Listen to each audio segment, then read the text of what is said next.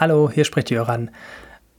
Diese Ausgabe von JTA ist eine extra Ausgabe. Ich habe niemanden angerufen, sondern für einen Zoom-Call getroffen. Und zwar Dirk Zorn von der Robert Bosch Stiftung. Für das, was wir gleich sprechen, ist äh, das Datum sehr wichtig. Heute ist der 28. März 2022. Diese Dinge, über die wir sprechen, werden sich sicher innerhalb von Tagen und wenigen Wochen sehr schnell aktualisieren. Daher das nochmal als Erinnerung. Äh, wenn ihr später hört, schaut gerne nochmal nach, was daraus geworden ist und äh, passt auf, dass möglicherweise Sachen sich schon weiterentwickelt haben, als heute am 28. März 2022 zu sehen ist. Mm, das Gespräch fand statt im Rahmen eines Online-Barcamps, das ähm, am 28. März stattgefunden hat, das da hieß Ukrainische Geflüchtete im Bildungswesen. Und der Dirk Zorn und ich haben in einer Session dort gesprochen. Es gab 60 Menschen, die zugehört haben. Daher gibt es vielleicht ein paar ähm, Anmerkungen noch im Laufe des Gesprächs, die sich darauf beziehen. Jetzt geht's aber los. Für die Geschichtsbücher muss man vielleicht einordnen, wann wir das aufzeichnen, äh, weil die Sachen sich ja sehr schnell entwickeln. Es ist der 28. März 2022.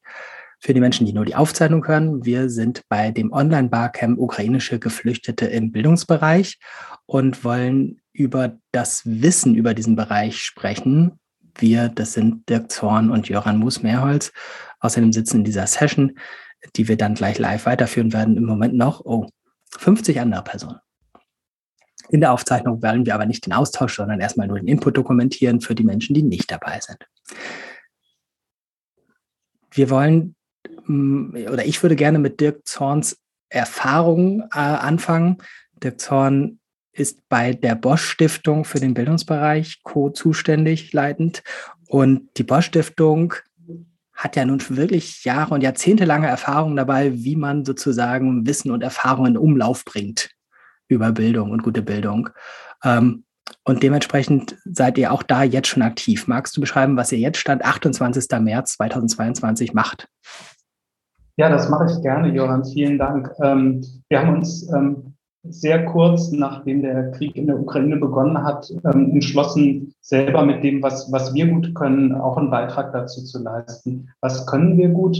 Wir vergeben seit vielen Jahren äh, den Deutschen Schulpreis und sind erfahren darin, gute Praxis zu identifizieren, Schulnetzwerke zu knüpfen und das, was wir lernen an niedrigschwelligen Konzepten, an Impulsen für Schul- und Unterrichtsentwicklung ähm, zu verbreiten und anderen zugänglich zu machen. Dafür äh, betreiben wir unter anderem das Deutsche Schulportal. Seit neuestem gibt es auch den Campus des Deutschen Schulpreises. Das sind also alles Möglichkeiten, niedrigschwellige, alltagstaugliche Impulse zu geben, die ähm, Lehrkräften helfen, äh, ihr, ihren Unterricht weiterzuentwickeln. Und ähm, wir haben uns überlegt, dass es, wir glauben, dass diese ähm, Aufnahme geflüchteter Schülerinnen und Schüler ähm, aus der Ukraine, wahrscheinlich Hunderttausende von ihnen, die wir erwarten jetzt in den nächsten Monaten, auch in Deutschland, dass das eine große Aufgabe sein wird für Schulen in Deutschland, das richtig zu organisieren. Ähm, Besuch, schneller Besuch von Regelklassen bei Lehrermangel und den Folgen von Corona, mit denen Schulen immer noch kämpfen, gleichzeitig zusätzliche Förderangebote in Deutsch und auch herkunftssprachlichen Unterricht oder die Ermöglichung von Schulabschlüssen auf Ukrainisch. Das ist also ein ganzes Paket, was jetzt hier ähm, von Schulleitungen und Lehrkräften in Deutschland gestemmt werden muss. Und da wollten wir schnelle Hilfe leisten. Deshalb haben wir uns mit der Bertelsmann Stiftung zusammengetan und starten morgen ähm, ein Expertinnen-Netzwerk, eine Gruppe von Praktikerinnen und Praktikern aus der Ukraine, aus Deutschland, verschiedenster Fachrichtungen, um ganz schnell ähm, digitale Impulse zu ähm, bereitzustellen und, und um hier schnelle Hilfe anzubieten. Kannst du schon so einen, einen äh, quasi eine Programmvorschau geben? Also die werden ja jeweils eine Menge Zeit brauchen, um das zu erklären, was sie erklären können. Vielleicht kannst du sozusagen ein Inhaltsverzeichnis liefern. Was wisst ihr schon, was ihr da verbreiten könnt? Also ich glaube, ähm, langfristig wird es darauf hinauslaufen, dass wir so eine Art äh, Drehtürmodell entwickeln wollen. Also das, was man aus der ähm, Begabtenförderung schon kennt, äh, was es jetzt auch in digitaler Form gibt, als digitale Drehtür gerade in Bremen entwickelt wird. Wir wollen gerne ähm, eigentlich eine Hilfestellung leisten bei der Schulorganisation, bei der Flexibilisierung der Stundentafel und auch vielleicht bei der Auflösung der Schule äh, in den Sozialraum hinein, um eben möglich zu machen, dass wir das, ähm, was ich eben angesprochen habe, unter einen Hut bekommen. Dass wir also die räumlichen und zeitlichen Gestaltungsspielräume, über die Schulen verfügen, so nutzen, dass wir ähm, individuelle und ich sage mal maßgeschneiderte Lösungen ähm, hinbekommen, die eine gute Aufnahme ermöglichen dieser Kinder. Die brauchen äh, Alltag, die brauchen aber auch, wenn sie älter sind und kurz vor ihrem Schulabschluss in der Ukraine jetzt gestanden haben, die Perspektive, dass sie diesen Schulabschluss ähm, auch hier von Deutschland aus noch ähm, vollenden können. Und sie brauchen ähm, auch Kontakt eben zu deutschen Peers. Sie brauchen Kontakt zu ähm, kulturellen Angeboten, zu Sportmöglichkeiten und äh, eben eine Chance auch, die deutsche Sprache zu erlernen. Das wird also rollierend eher passieren, was wir jetzt entwickeln. Wir werden anfangen, denke ich, ähm, in den nächsten Tagen mit einem kleinen Crashkurs, ich sage mal, ukrainisches Schulsystem 101. Was muss ich eigentlich wissen als deutsche Lehrkraft? Wie, ist das ukrainische Schulsystem aufgebaut? Wie unterscheidet sich das von unserem? Wird da auch nach der vierten Klasse getrennt? Ähm, äh, welche Abschlüsse gibt es? Und so weiter und so fort. Und so tasten wir uns eigentlich langsam ran mit den Fragen, die auch die PraktikerInnen aus diesem äh, Netzwerk, das wir gegründet haben, selber mitbringen. Da sind Schulleitungen mit dabei, die seit zwei Wochen ukrainische äh, geflüchtete Kinder bei sich aufnehmen und selber erleben, wie sie sich langsam daran tasten. Ähm, und ich denke, dass wir perspektivisch dann dahin kommen, die eher äh, etwas ähm, ausgefeilteren pädagogischen Konzepte dann zu entwickeln.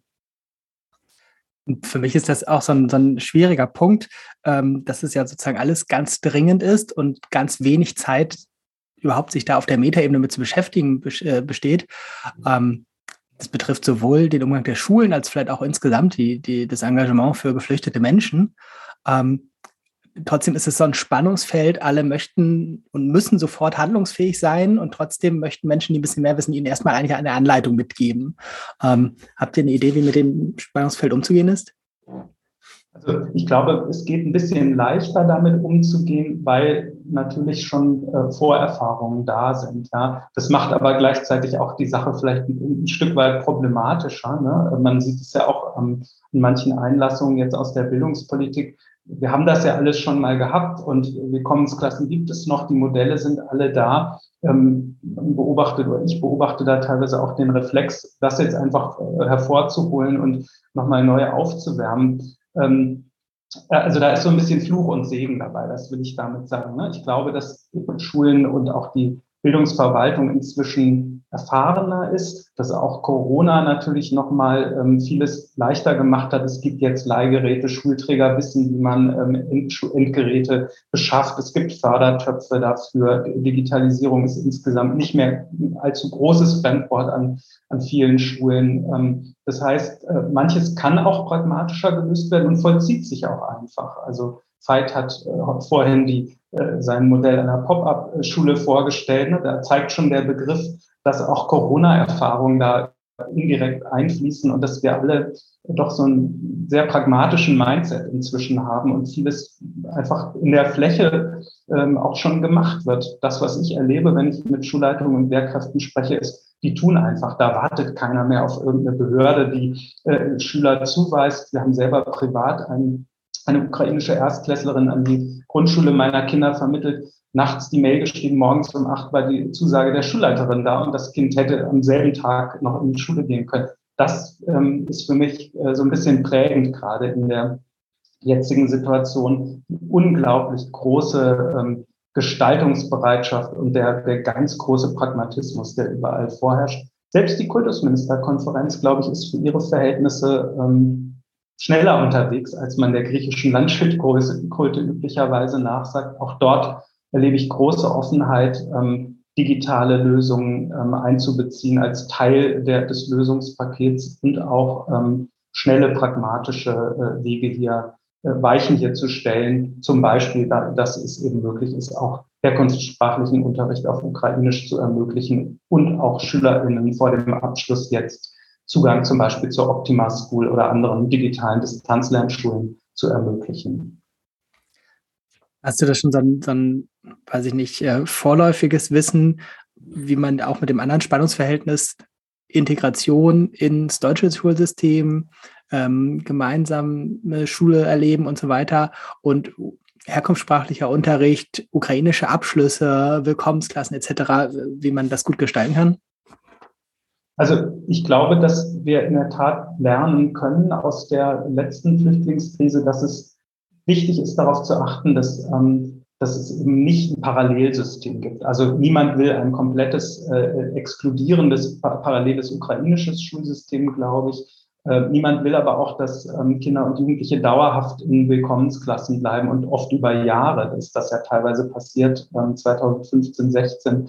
Ähm, das heißt, es kommt wirklich auf eine, eine kluge Flexibilisierung ähm, der Stundentafel an und äh, das Ganze natürlich auch noch altersdifferenziert. Ja, jüngere Kinder wird man im Zweifel schneller komplett in die, in die Regelklasse schicken können. Das Ganze dann ist nochmal fächerabhängig äh, zu betrachten. Also ich würde mir wünschen, wirklich so ein Quäntchen Flexibilität und eben ein Augenmerk darauf, dass das nicht nur SchülerInnen sind, die da kommen, sondern das sind Kinder mit einer Geschichte, mit einer fragilen Identität, mit äh, Traumata, mit dem Wunsch nach Alltag, mit dem Wunsch auch vielleicht ihren Sportunterricht weitermachen zu können, wie eben ähm, die Vertreterin der deutsch-ukrainischen ähm, Gesellschaft aus Freiburg erzählt hat, die sagt, Schule, das kriegen die hin. Die haben alle irgendwie Zugang auf ein Smartphone und werden im Zweifel von ihrer Lehrerin aus Odessa weiter unterrichtet. Aber es kommt eben auch auf, auf Teilhabe an, auf kulturelle Teilhabe.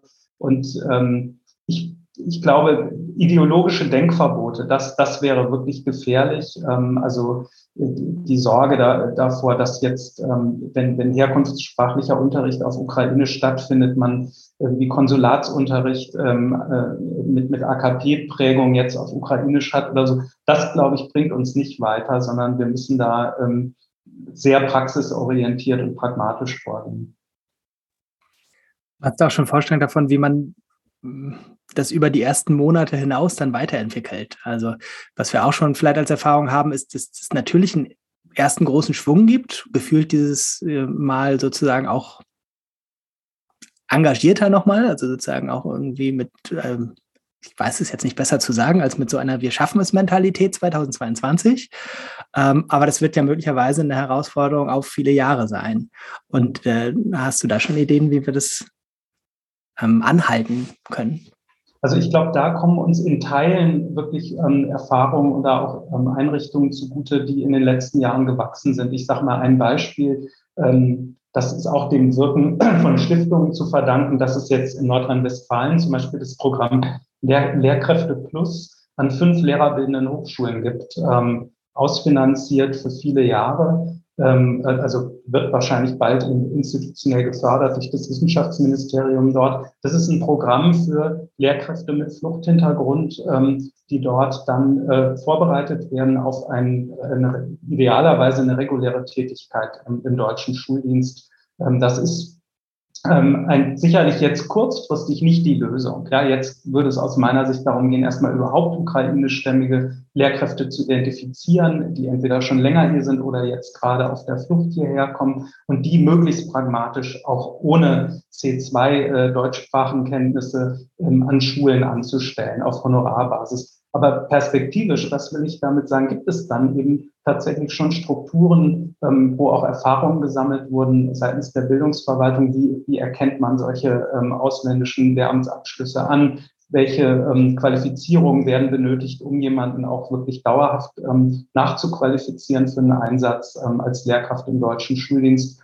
Da, da können wir eigentlich auf guten Vorerfahrungen anbauen. Ich glaube, weil noch niemand weiß, wie langfristig das ist, ähm, die meisten Kinder und Familien geben jedenfalls nach dem, was ich höre, zu Protokoll, dass sie natürlich so schnell wie möglich wieder zurück möchten in die Ukraine zu ihren Vätern und äh, Ehemännern, ähm, die dort ja zumeist bleiben mussten.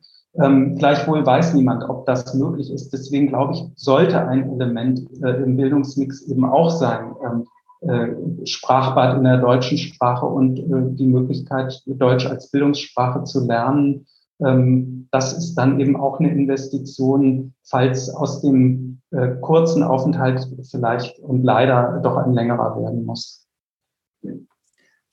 Letzte Frage, bevor wir es vielleicht hier etwas interaktiver machen. Ähm, Aber wir können vielleicht schon mal anfangen, parallel Fragen im Chat zu sammeln, weil wir haben so viele Teilnehmer. Ich glaube, mit dem äh, Wortmeldung ist vielleicht ganz hilfreich, wenn wir schon mal so ein bisschen sehen, wer hier was noch fragen möchte gleich. Also schreibt gerne schon mal Fragen in den Chat. Ähm, letzte Frage bei euch. Wie, wie arbeitet ihr jetzt im Moment? Ihr müsst ja auch sozusagen das gerade erfinden, während ihr es schon auf die Beine stellt. Das ist ja. jetzt nicht äh, die typische Weise, in der sonst solche Programme entwickelt werden. Das stimmt. Das ist erfordert oder fordert einer Organisation wie der Robert Bosch Stiftung eine Menge Agilität ab, die wir aber zum Glück haben, weil wir eben über flexible Förderinstrumente und ein super engagiertes Team verfügen, die alle mit Begeisterung wirklich ähm, dabei sind, ähm, äh, das mitzugestalten. Wir haben uns sehr schnell entschieden, eben nicht ähm, einen klassischen Experten- oder Expertinnenbeirat einzuberufen, der dann ein Papier produziert mit Empfehlungen. Ähm, da haben viele andere Stiftungen während Corona gute Arbeit gemacht.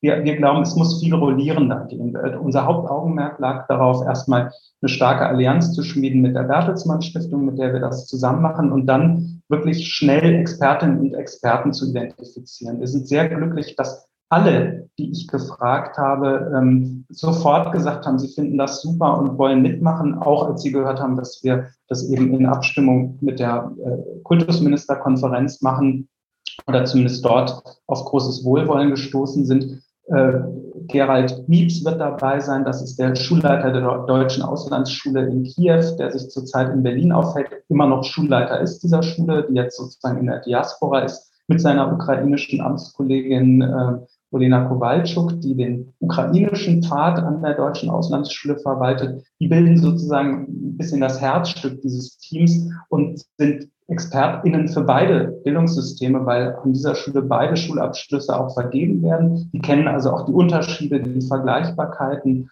ähm, beider Systeme. Und um die beiden herum haben wir jetzt zahlreiche weitere ukrainischstämmige und äh, deutsche äh, Schulexperten, Schulleitungen geschart, die unterschiedliche Perspektiven einbringen. Ähm, und mit denen gibt es morgen einen Kickoff und dann werden wir ähm, wahrscheinlich beginnen, einfach Gespräche, wie du und ich es jetzt gerade machen, äh, aufzuzeichnen digital auf dem Campus des Deutschen Schulpreises einzuladen zu Vernetzungsformaten, so ähnlich wie hier in diesem Barcamp und ähm, dann als nachguckbare Impulse auf YouTube, ähm, äh, auf dem YouTube-Kanal des Schulportals zur Verfügung zu stellen. Ähm, und so tasten wir uns einfach an. Es ist eine Suchbewegung. Wir wollen ähm, die drängenden Fragen beantworten, die Schulleitungen jetzt gerade haben und die vielleicht heute oder in den nächsten Wochen noch andere sind als die, die sich dann in drei Monaten stellen. Also ein agiles Projekt, ein äh, Projekt, was ja eigentlich diese Suchbewegung nachzeichnen will, die wir jetzt alle äh, im deutschen Schulsystem erwarten für die, für die nächsten Monate. Hm, sag's nochmal äh, zum Ende dieser Aufzeichnung. Äh, wo kann ich, wenn ich jetzt die Aufzeichnung gehört haben werde, hingehen, um äh, die dann ja schon ersten stattgefundenen äh, Materialien oder Gespräche oder Videos von euch zu finden? Also wir nutzen dafür das äh, deutsche Schulportal der Robert Bosch Stiftung und werden, haben dort schon ein Dossier eingerichtet mit ersten ähm, Impulsen. Äh, diese Seite wird weiter wachsen und ähm, die Videoimpulse, die digitalen Impulse, die jetzt entstehen in den nächsten Wochen, sind dann auf dem YouTube-Kanal des Deutschen Schulportals auch zu finden.